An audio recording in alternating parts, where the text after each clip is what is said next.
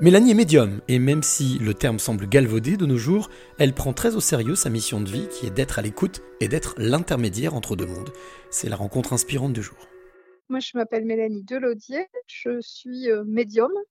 Alors, c'est un terme un peu fourre-tout, mais euh, en gros, euh, je travaille avec les défunts, les énergies et euh, ce qu'on peut appeler les guides spirituels. Voilà. Donc, je propose euh, aussi bien des séances individuelles que du coaching et des, stages, des séminaires.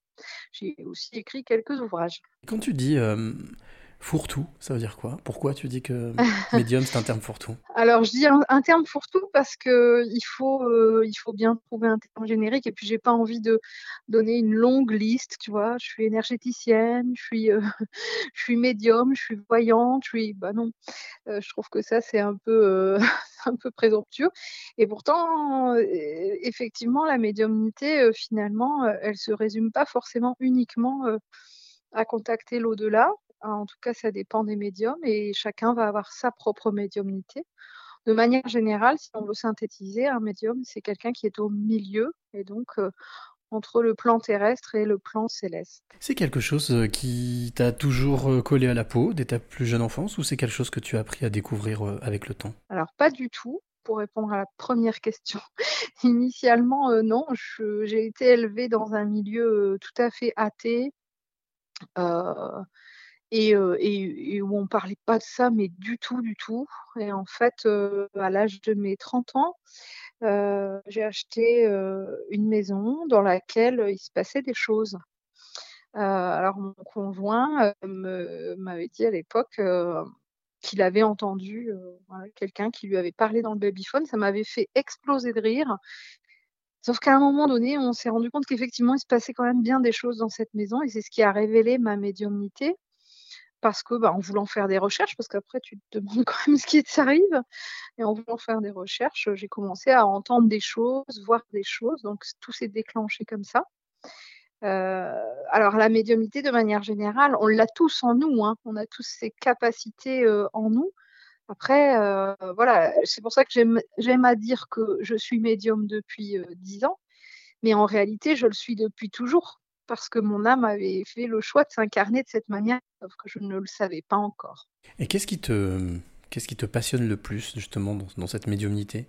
Alors, ce qui vraiment me passionne dans mon, exercice aujourd'hui, c'est surtout euh, les liens d'âme, euh, la notion de, de, vie antérieure, de réincarnation, de transincarnation, comme dirait Sylvain Didlot, euh, de tout ce qui est cette mission de vie, mission d'âme, euh, contrat d'âme.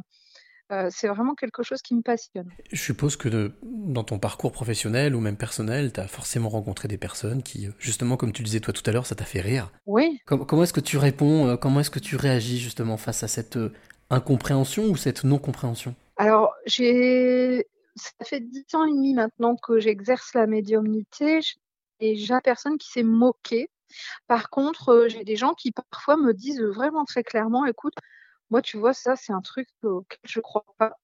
Et j'ai la possibilité justement de leur dire, bah, ça tombe bien, parce que moi non plus, j'y croyais pas avant. Puisque moi-même, j'étais vraiment réfractaire à tout ça. Il y a encore 11 ou 12 ans, on m'aurait parlé de ce genre de choses. Soit j'aurais ri, soit je me serais vraiment ouais, moqué en fait. Hein, pour moi, c'était du charlatanisme, des conneries.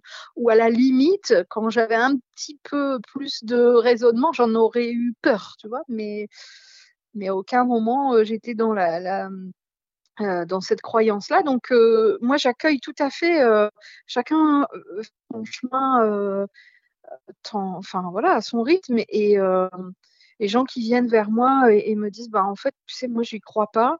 Ben, c'est OK. C'est tout à fait OK. Moi, je ne cherche pas à démontrer quoi que ce soit d'ailleurs. Hein.